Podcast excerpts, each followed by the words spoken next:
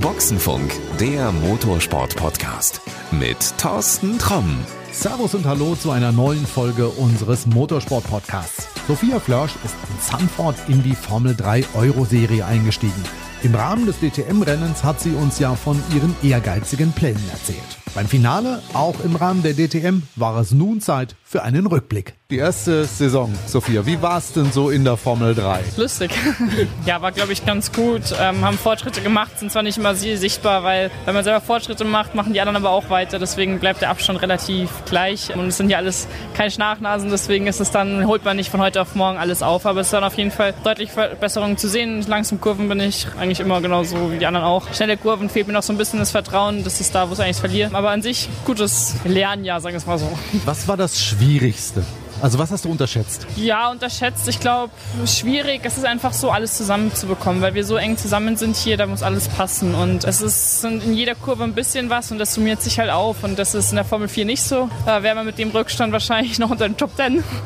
Das ist halt in der Formel 3 was anderes, aber das spricht hier nur für die Serie. Und ich denke, das habe ich ein bisschen unterschätzt, weil es wirklich hier in jeder Kurve am Limit ist und das ist wirklich top of the top. Naja, komm, aber du grinst also, ist das eigentlich ein erfolgreiches Lernjahr gewesen oder ein erfolgreiches Lernhalbjahr? Es war ja nicht so viel. Naja, also ich meine erfolgreich, ich war es nicht, ich bin jetzt nicht zufrieden mit dem, was jetzt war. Also Positionen sind nicht da, wo ich sein will, sagen wir mal so. W wann wärst du zufrieden gewesen? Es ist schon mal schwer zu sagen, weil man kann nicht wirklich was erwarten, aber trotzdem hat man so Erwartungen. Ja los, komm, erzähl, hört keiner zu. Podium? Nee, Podium, das wäre nie drin gewesen. Ähm, das war von Anfang an klar. Nee, Rookie-Podium wäre natürlich schön gewesen, aber das war auch nur ein Traum.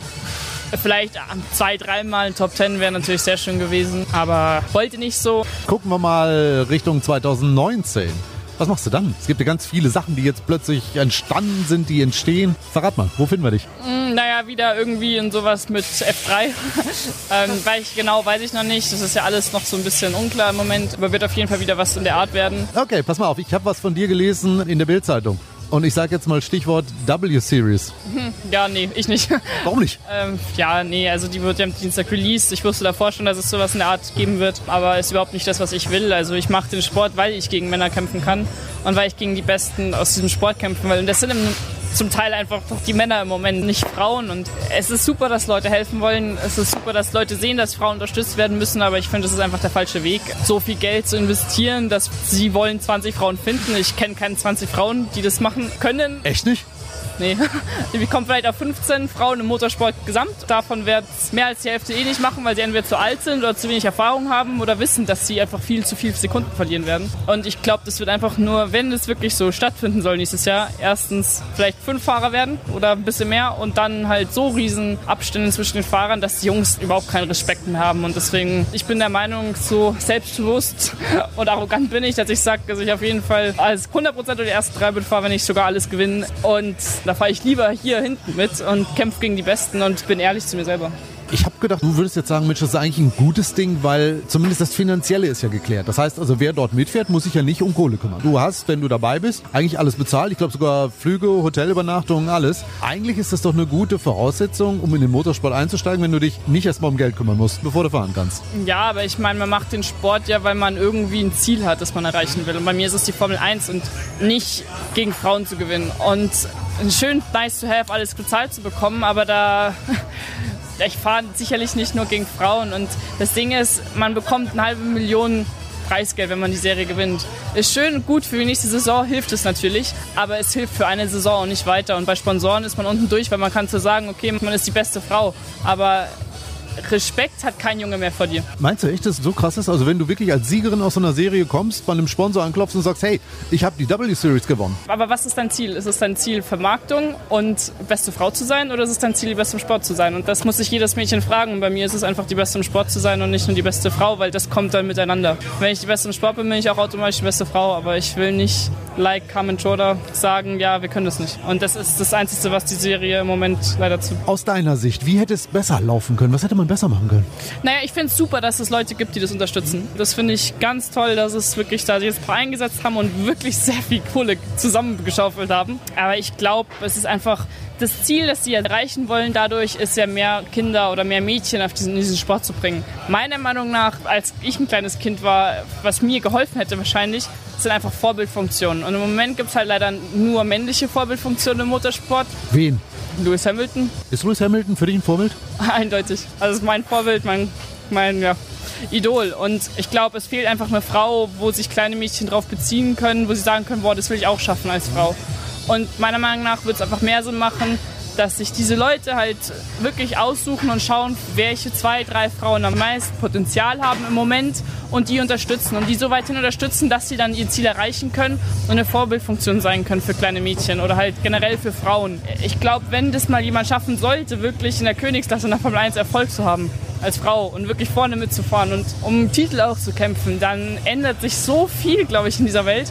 Aber soweit muss es halt mal kommen und dazu braucht man Unterstützung. Ich glaube, das wäre einfach die richtige. Damals gab Frauen in der DTM. Hast du das Thema mitverfolgt? Wie fandst du da die Auftritte? Ich kenne äh, die Ellen Lore.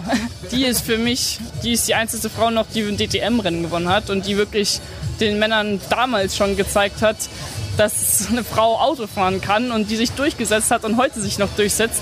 Und ich glaube, so jemand, okay, das war damals DTM, heute die Kinder, meine kleine Schwester weiß nicht, wer Ellen Lore ist. Es war einfach viel, viel zu lange her. Und es braucht jetzt jemand Neuen und halt vielleicht eben in der Formel 1 oder in der Formel E, aber wirklich Erfolg haben. Das braucht's und das war halt, halt schon zu lange her, dass es das letzte Mal es gab. Und das kennt keiner mehr. Also Wir gehen jetzt mal davon aus, alle Verantwortlichen haben jetzt gerade zugehört und sagen, okay, Sophia, dein Job, mach es. Was würdest du machen? Was wäre für dich das Wichtigste, um dann auch Vorbild zu sein? Neben erfolgreich. Auf der einen Seite ist es natürlich so, dass Geld hilft einem sehr viel im Motorsport und ich kann mich dann natürlich auf die Serien vorbereiten, alles Mögliche.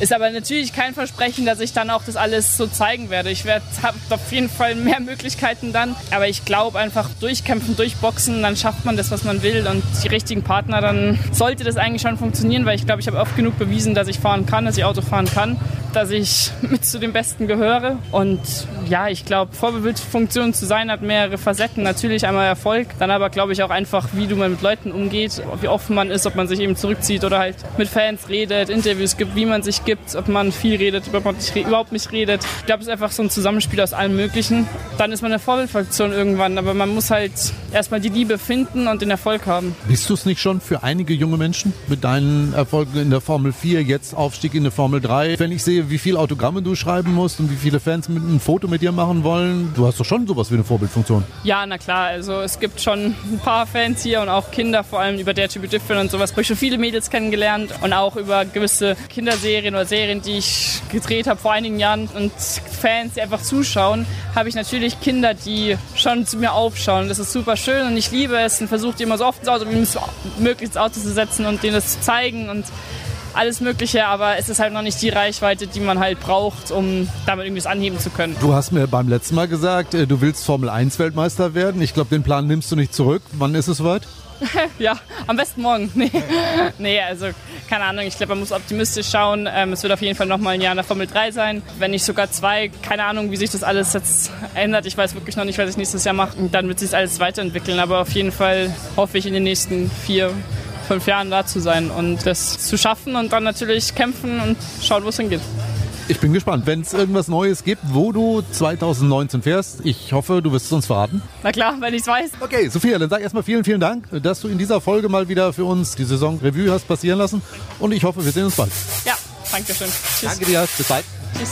Inzwischen ist ja auch offiziell bestätigt worden, dass im kommenden Jahr eine Formel 3-Serie im Rahmenprogramm der DTM fahren wird. Dafür sind die Autos zugelassen, die 2018 in der Europameisterschaft am Start waren. Ich denke, dass das für Sophia Flörsch eine gute Möglichkeit wäre, 2019 ihr Können zu zeigen. Denn sie kennt das Auto und auch die Strecken. Ob es was wird, schauen wir mal. Mehr Infos über Sophia habe ich dir nochmal in die Show Notes gepackt. So, und das war's auch für heute. Wir hören uns bald wieder mit der nächsten Folge. Und damit du die nicht verpasst, abonniere uns doch einfach. Das geht überall dort, wo es Podcasts gibt. Also, bis dann. Ciao, ciao. Das war Boxenfunk, der Motorsport-Podcast mit Thorsten Tromm.